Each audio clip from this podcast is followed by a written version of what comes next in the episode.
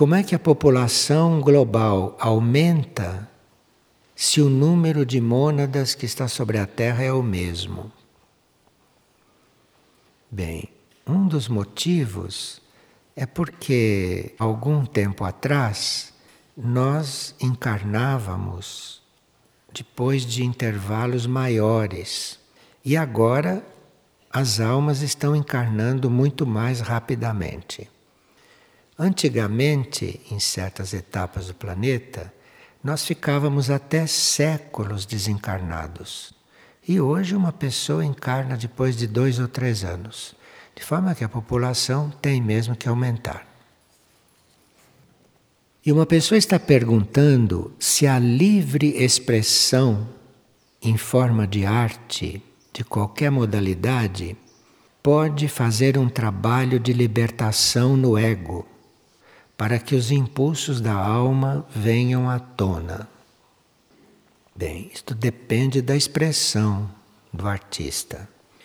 Há artistas que expressam a alma, que expressam a vibração espiritual. Então, esses artistas têm uma paralela correspondente evolução do ego, da personalidade.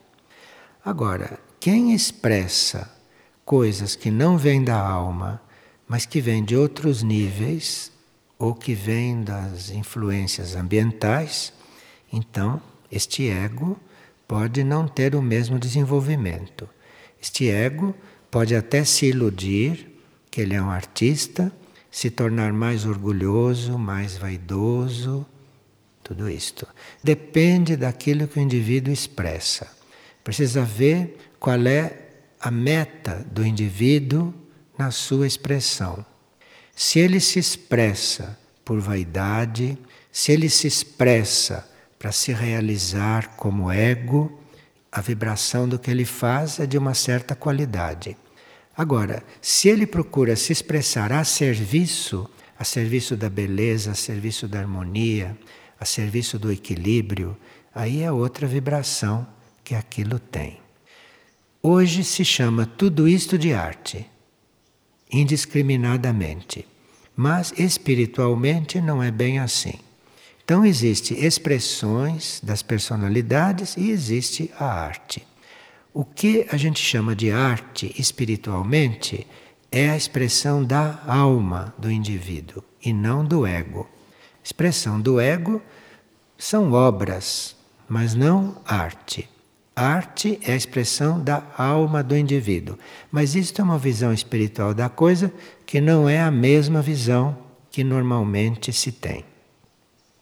Então, se o indivíduo está expressando a sua alma, aquilo é um serviço, aquilo está a serviço da evolução.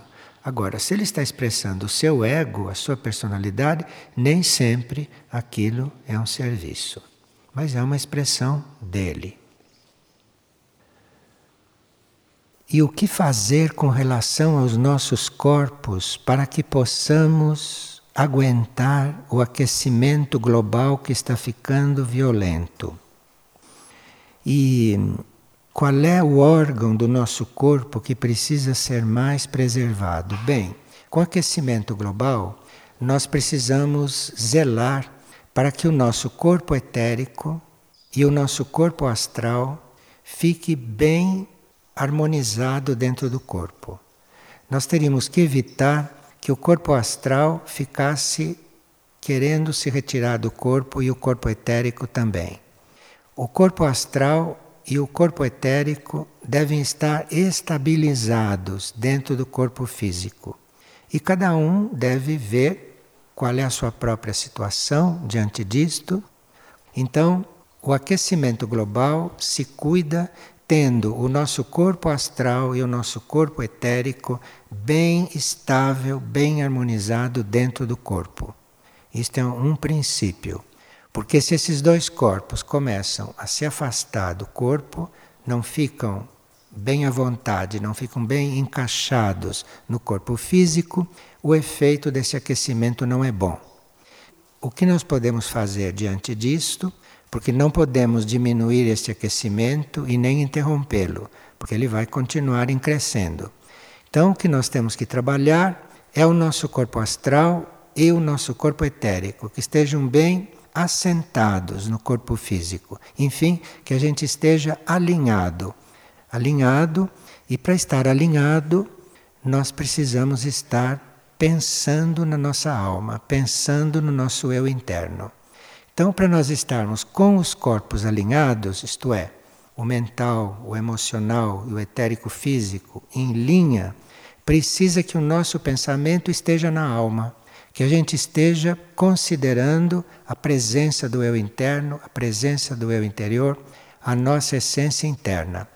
Se a gente está esquecido de que há uma essência interna, se a gente está esquecido de que o ponto de concentração nosso é dentro de nós, se a gente está esquecido disto, ou está indiferente a isto, nós não podemos garantir que este efeito estufa, que esse calor excessivo, não nos prejudique. Porque para isso os corpos precisam estar alinhados, que é para eles terem todos os elementos possíveis para se manter em equilíbrio, que é uma questão de alinhamento, mais do que nunca. E também uma coisa importante para que esse alinhamento seja tranquilo, é a gente manter o alinhamento pelo alinhamento em si. E não estar procurando alinhamento para não sentir calor. Vocês esqueçam o efeito estufa, porque o efeito estufa não depende de nenhum de nós. Vocês esqueçam isto, não cogitem disto. Quando as pessoas começarem a dizer que estão com muito calor, que o dia está muito quente, vocês não alimentem esses comentários vocês desconheçam isso tudo e cuidem do alinhamento. Cuidem do alinhamento com a alma. E por que as pessoas perdem tanto tempo fazendo perguntas sobre coisas pessoais em um lugar como este? Quando tempo se perde? Quando aqui deveríamos estar tratando de assuntos um pouco além dos assuntos pessoais. Bem, todos nós temos assuntos a tratar. O importante é que os assuntos sejam tratados e que a gente consiga se liberar do assunto. Às vezes há um assunto a tratar e se nós não tratamos, não se libera a pessoa daquele assunto. Então, todos esses assuntos que esta pessoa chama de sem importância, todos esses assuntos mantêm as pessoas presas se se apresenta um assunto pessoal, nós podemos ajudar a pessoa a se desligar daquilo. Podemos ajudar a pessoa a se libertar daquilo. E quando se trata de libertar, é sempre bom, mesmo que seja através do trato de um assunto pessoal. Então, o importante é que a gente se liberte destas coisas ilusórias, como são todos os assuntos pessoais. Todos os assuntos pessoais são, na realidade, ilusórios, porque são assuntos que nós criamos com a nossa imaginação, com o nosso comportamento, são assuntos que não existem na ordem real das coisas e nós teríamos que ir aproveitando essa oportunidade de tantas emergências, não das quais temos que tratar, para estarmos muito coligados com os nossos níveis impessoais. Isto é, coligados com o nosso ser interior, coligado com a nossa essência interna. Se voltar lá para dentro e procurar um contato com aquela essência interna, com os nossos níveis impessoais, com os nossos níveis além da nossa pessoa. Agora, se ficamos estagnados no nosso nível pessoal, no nosso nível de pessoa, aí a situação poderá ir ficando cada vez mais confusa. Então se trata de nós buscarmos os nossos níveis impessoais, não ficarmos tratando da nossa pessoa.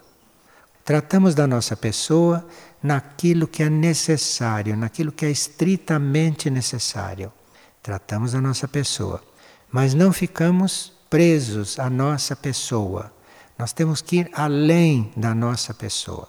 Isto se chama ir se tornando impessoal. E isto é muito importante. Aqui uma pessoa leu no livro Profecias aos que não temem dizer sim, leu lá o seguinte, que a afirmação da lei tem o poder de elevar a nossa consciência para a paz. Então, diz o livro das profecias que quando a nossa consciência se eleva para os níveis de paz, está tudo resolvido. Agora, a consciência só pode se elevar para esses níveis quando nós afirmamos a lei. E diz em seguida: é necessário estabelecer sintonia com núcleos onde a energia de salvação da Terra está instalada. Vê como o assunto se amplia, como sai do pessoal. Então, a pessoa está falando da própria consciência, está falando de um assunto dela, de um assunto pessoal, e logo o livro leva para um assunto maior, leva logo para a Terra, logo para o planeta. Eu vou ler de novo. Isso está na página 15 das profecias aos que não temem dizer sim. A afirmação da lei tem o poder de elevar a consciência a níveis de paz. Então você só se pacifica quando a sua mente está afirmando as leis. É preciso afirmar a lei com toda a decisão que se possa reunir em si mesmo. É preciso dirigir-se a ela como um náufrago está buscando uma tábua de salvação. É necessário estabelecer sintonia com núcleos onde a energia de salvação da Terra está instalada. E a pessoa pergunta que núcleos são esses. Esses núcleos são os centros planetários. A nossa instrução, a informação que nós precisamos, a coordenação de tudo aqui na Terra vem dos centros planetários. Desde o princípio do trabalho, nós publicamos os livros a respeito de vários centros planetários. E agora é a etapa não só de conhecer os centros planetários, mas é a etapa de estar em contato com eles. Porque é dos centros planetários é que vem esta sintonia de salvação que deve estar instalada na Terra. Porque os centros planetários é que têm todas as informações para nós. Para nós, para o nosso conhecimento, os centros planetários são sete. Nós temos livros sobre eles, as chaves para nos coligarmos com eles. Nós estamos com essa comunicação praticamente viável. Nós precisamos de a comunicação com os centros planetários porque as almas precisam se preparar para frequentar as escolas internas. E as almas vão frequentar as escolas internas, que são escolas no interior do universo, nos planos internos. E estas almas vão frequentar as escolas internas é também conduzidas pelo trabalho dos centros planetários. Cada centro planetário tem um trabalho com o planeta, com a Terra. Em muitas coisas eles trabalham juntos como estamos sabendo que neste momento, não é? Mirna Já, Aurora e Liz Fátima estão trabalhando juntos para certas coisas, para certos trabalhos. Então nós temos que nos relacionar com centros planetários. Teríamos que retornar a esses livros que já lemos algumas vezes. Não sei se todos leram algumas vezes, mas esses livros Erques, Mistitlan, Aurora, Liz Fátima, Iberá, Anuteia, esses livros estão disponíveis para nós irmos encontrando o nosso ponto de contato com esses centros. Cada um de nós tem uma relação com um centro planetário. Cada um de nós tem um tipo de relação. E nós vamos descobrindo isto. Isto é muito importante hoje. Os centros planetários têm os seus emissários. Os centros planetários tem seres que são onipresentes. Os centros planetários tem seres evoluídos em vários níveis de consciência. E os centros planetários dispõem até da possibilidade de materializar certos instrutores deles. Tem até esta possibilidade. Então, nós necessitamos de contato com os centros planetários. E nós podemos descobrir a forma de ter este contato. Agora, precisamos estar a par do que eles são, da energia deles e assim por diante, através dos livros. Muitos emissários dos centros planetários chegaram a encarnar, chegaram a tomar corpo físico e passar algum tempo na Terra. E outros emissários dos centros planetários podem se materializar e passar um tempo, surgindo e desaparecendo e aparecendo quando for preciso.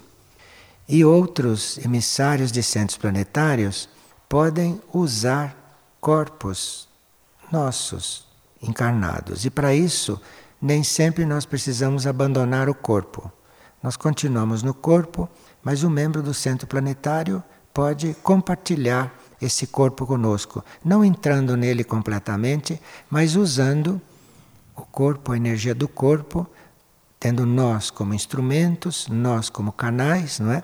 Para fazer alguns trabalhos. Nós estamos numa etapa evolutiva, estamos numa etapa do planeta e estamos numa relação com os centros planetários em que isto tudo é uma realidade. Isto é uma realidade. Agora, para nós nos relacionarmos de forma tão inusitada, como possa ser você se relacionar com um irmão que não é da superfície, não, que é do nível suprafísico ou do nível intraterreno, você para ter esse tipo de relação, está é uma relação inusitada.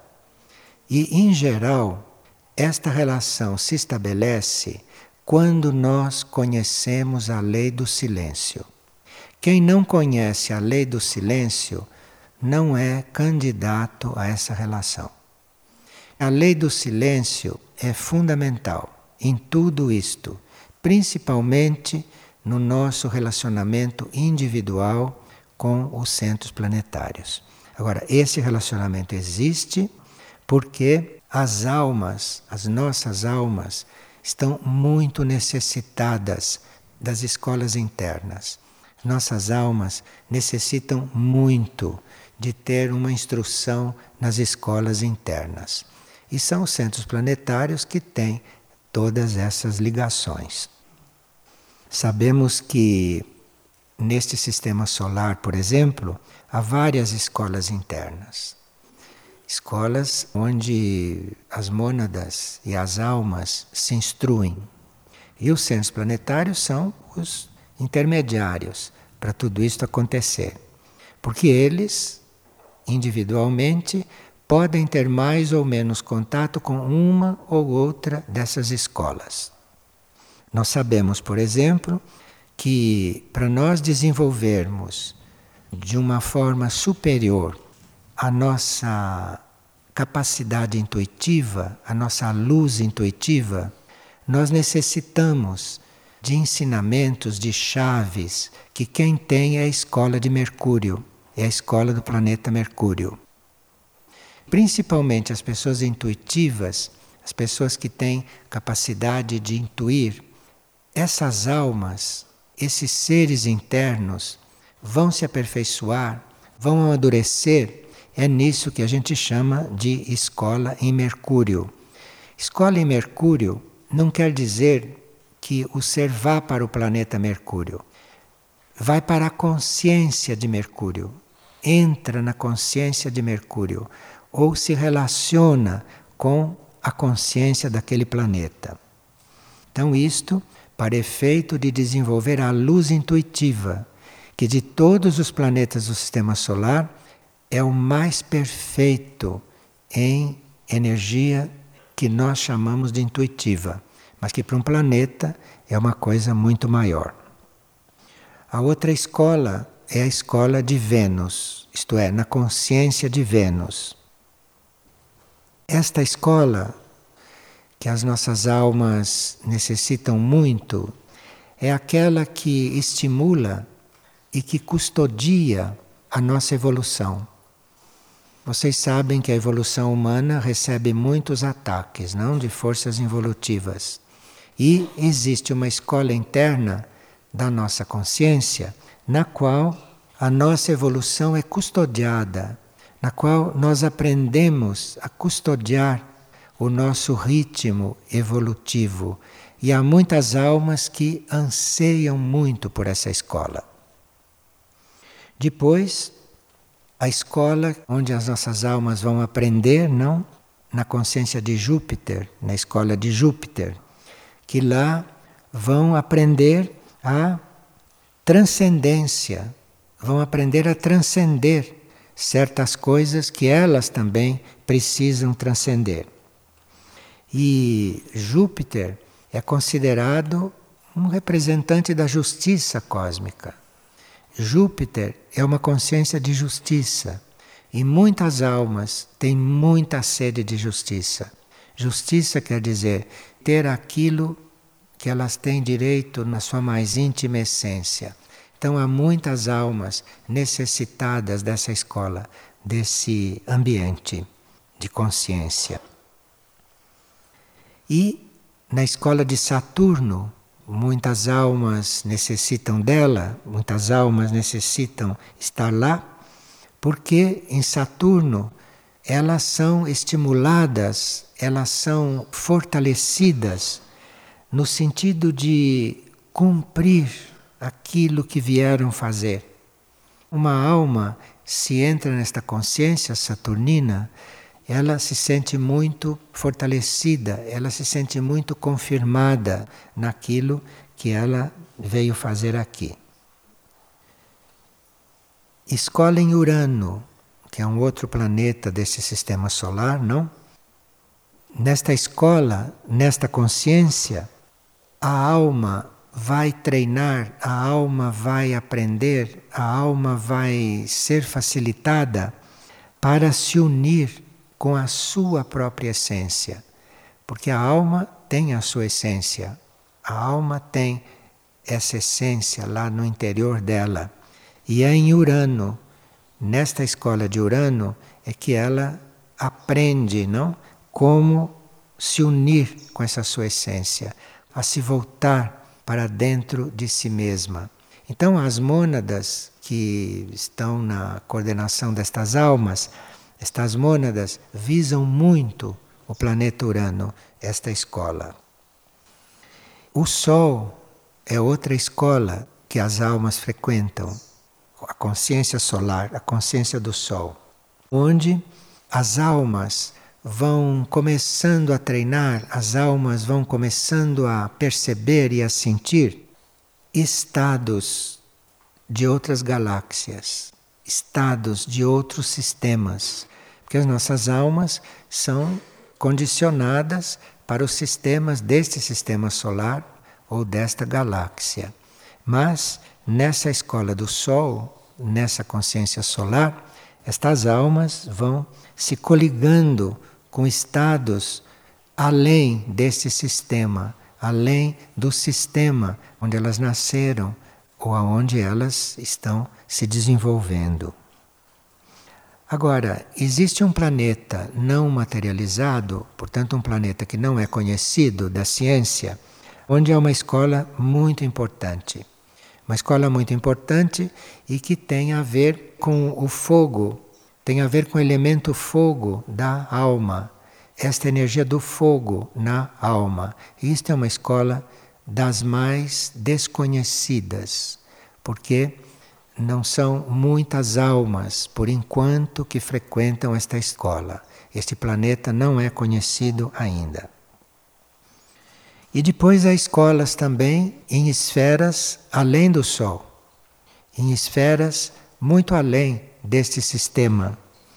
E essas escolas já necessitam que a alma comece a ter contato com o nível astral cósmico. Veja, todas essas coisas aqui na Terra parecem coisas completamente absurdas, completamente distantes. Mas isto é o ensinamento dos centros planetários para as almas. É o que os centros planetários ensinam às almas, às mônadas que estão em contato com eles.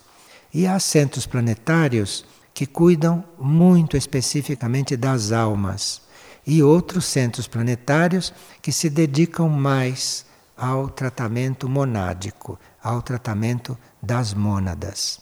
E as nossas mônadas precisam também entrar nestas escolas dos centros planetários e nestas escolas internas através dos centros planetários. Porque as nossas mônadas, a uma certa altura, necessitam resolver os seus assuntos monádicos, os seus assuntos individuais. Cada mônada tem seus assuntos individuais para resolver. Elas sabem o que é, não? Então, cada mônada tem esse assunto individual para resolver. E há centros planetários que têm níveis que ensinam as mônadas a reconhecer as suas irmãs porque as mônadas vão em grupos de sete. Sete mônadas formam um ser que é concentrado no regente. Então, há escolas nos centros planetários para as mônadas que vão adestrando as mônadas a reconhecer as suas irmãs.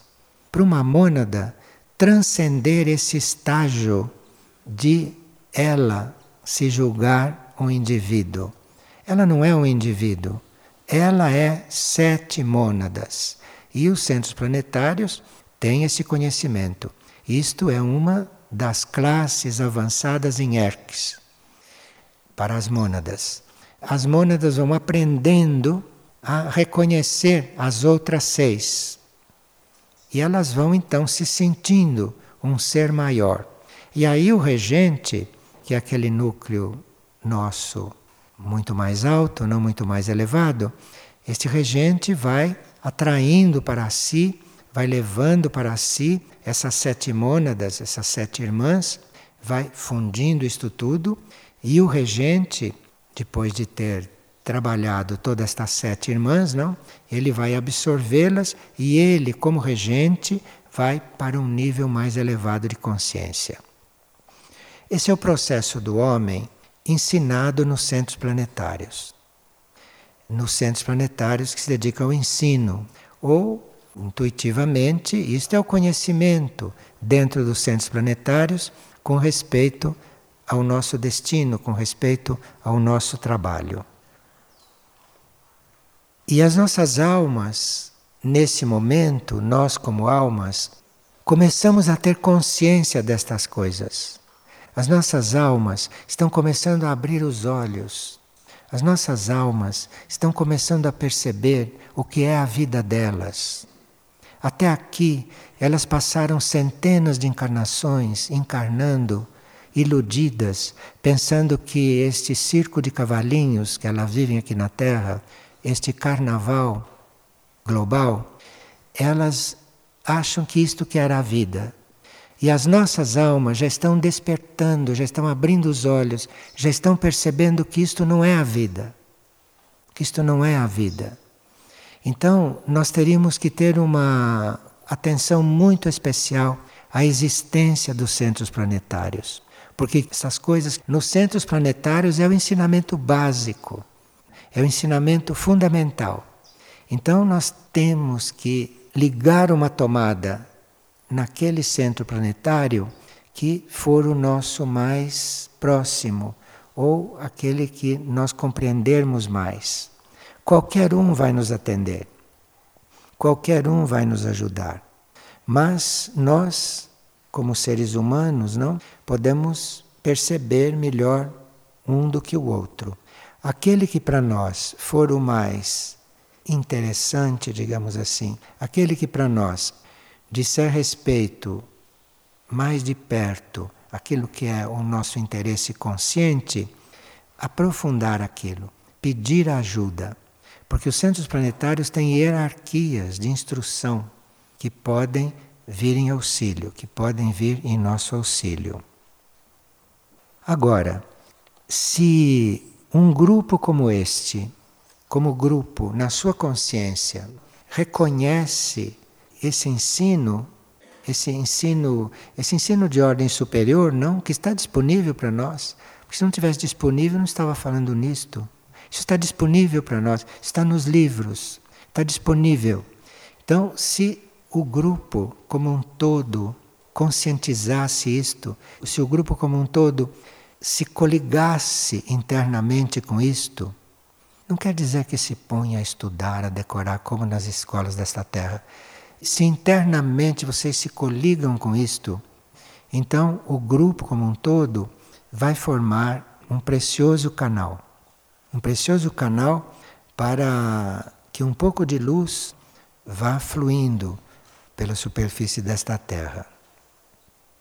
Muitas atividades podem contribuir para a formação desta união, como por exemplo, os grupos de estudos que intelectualmente e dependendo daquilo que estão estudando, podem ir formando este grupo, ir formando este tipo de grupo.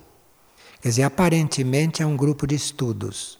Aparentemente são pessoas que estão reunidas para estudar.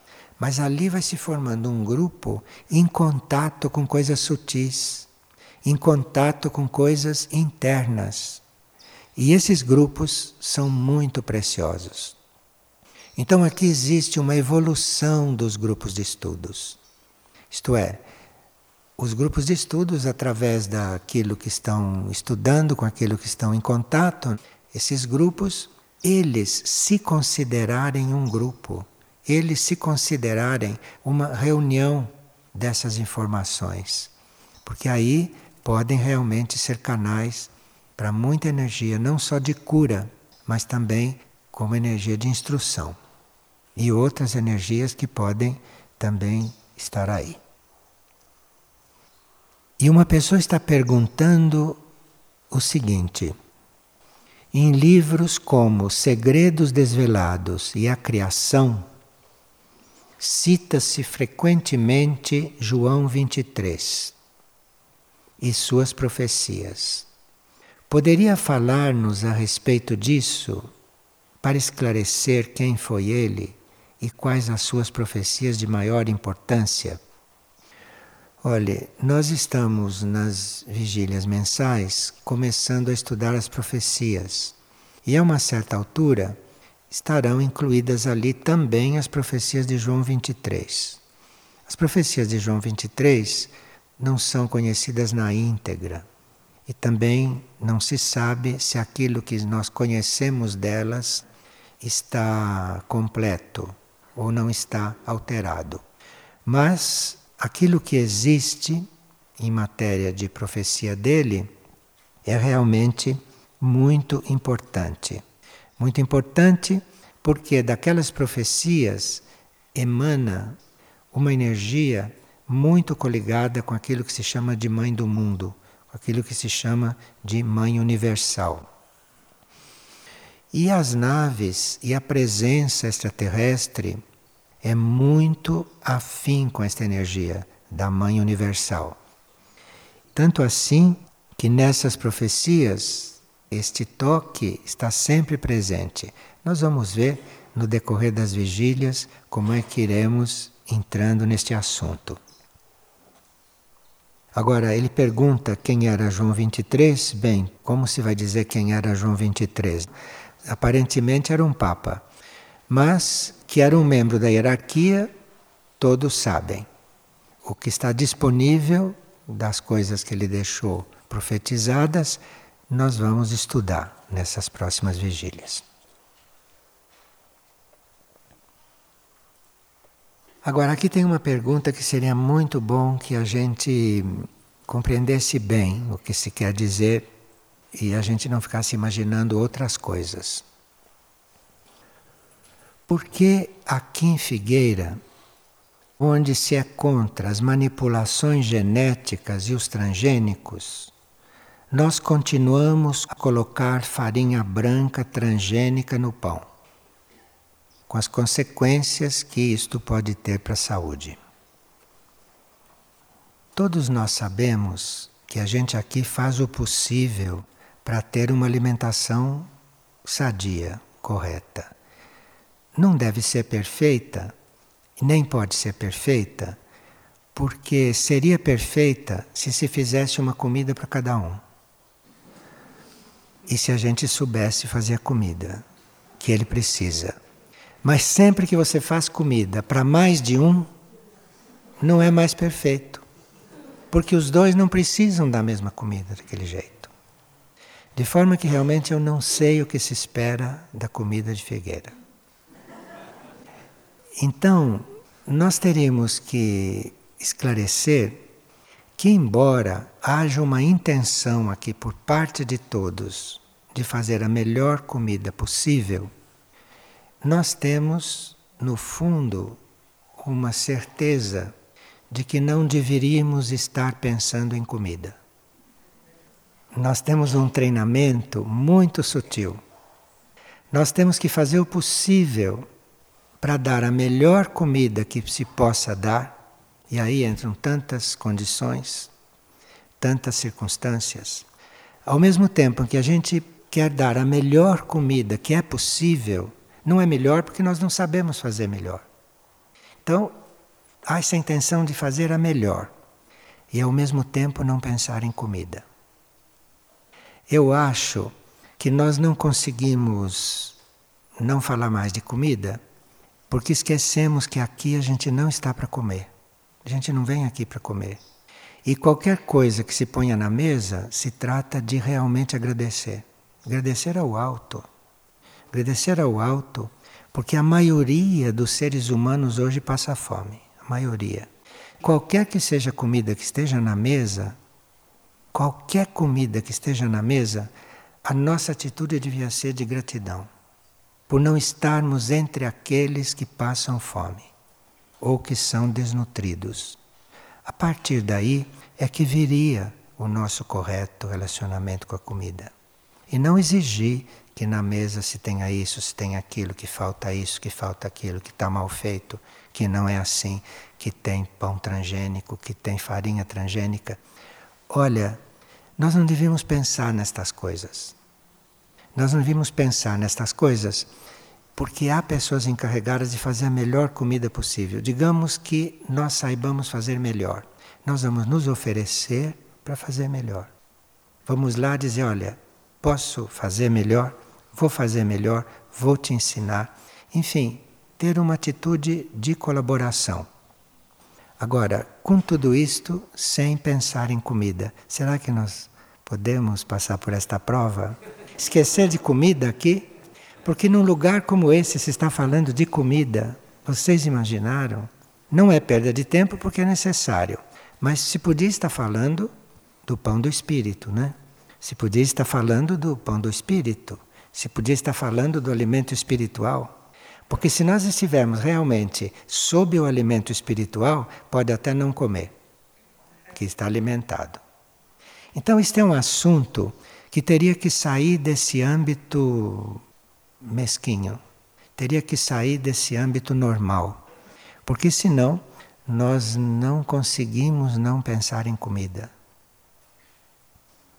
E ainda mais, existem aí preparados complementos alimentares, pozinhos, que estão disponíveis. Então, sobre a comida se põe aquilo, a comida está completa.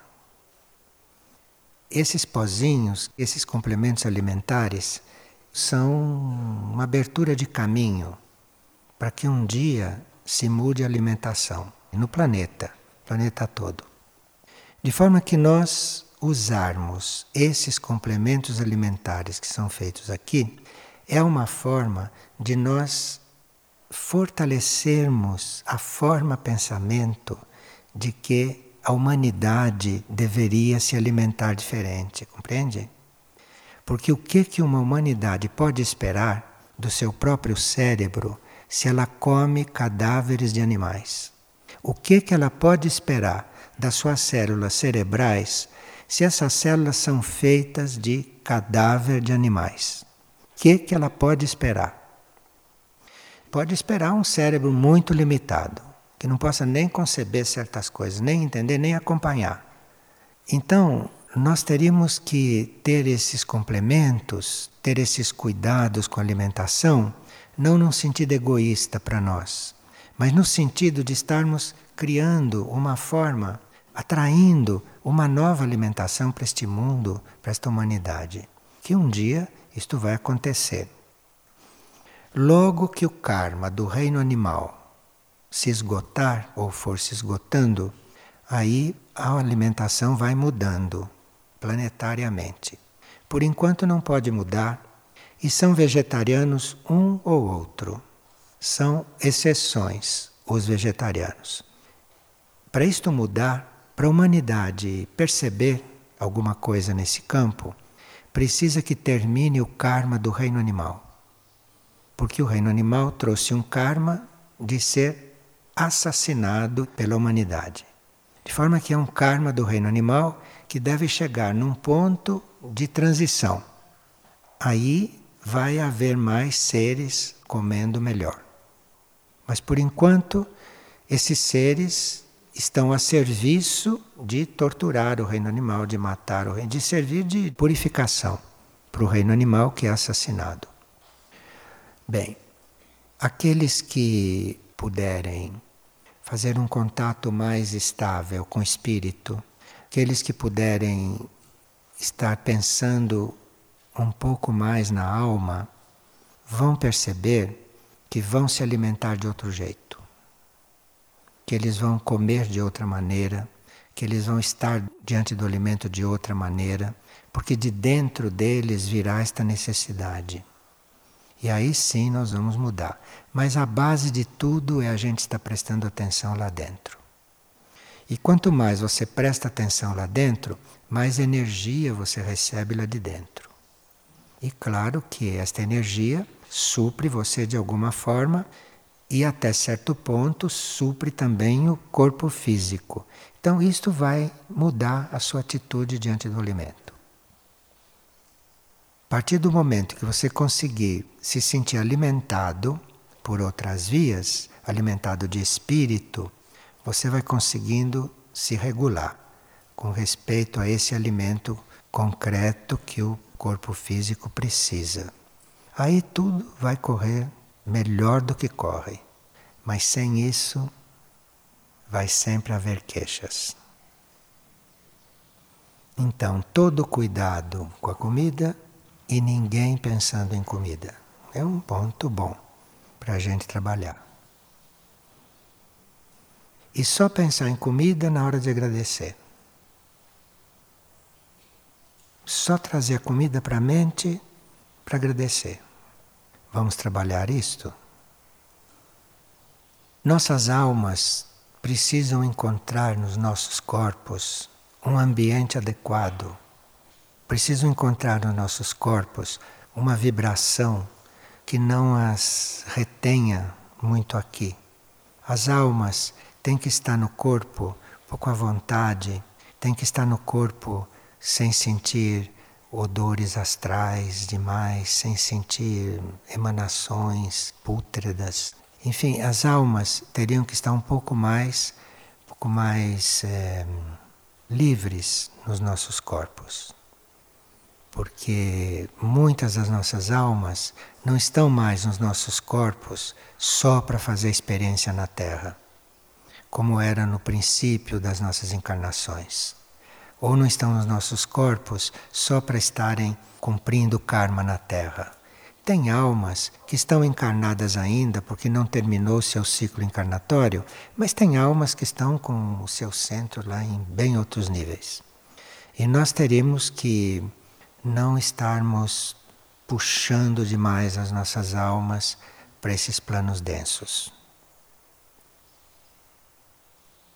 Veja, há 27 anos que a imagem da Virgem, da Mãe do Mundo, está em sintonia, está aparecendo, está se manifestando. Esta imagem que às vezes é uma projeção das naves, não? E às vezes é já uma forma pensamento considerável e forte e que já está atuando. Há 27 anos que isso está trabalhando em Medjugorje. há 91 anos que está trabalhando em Fátima, há 150 anos que está trabalhando em Lourdes. Esta vibração desta grande mãe. É preciso uma devoção por todo essa, esse lado espiritual da vida, esse lado positivo da vida, não? Para corresponder a isto.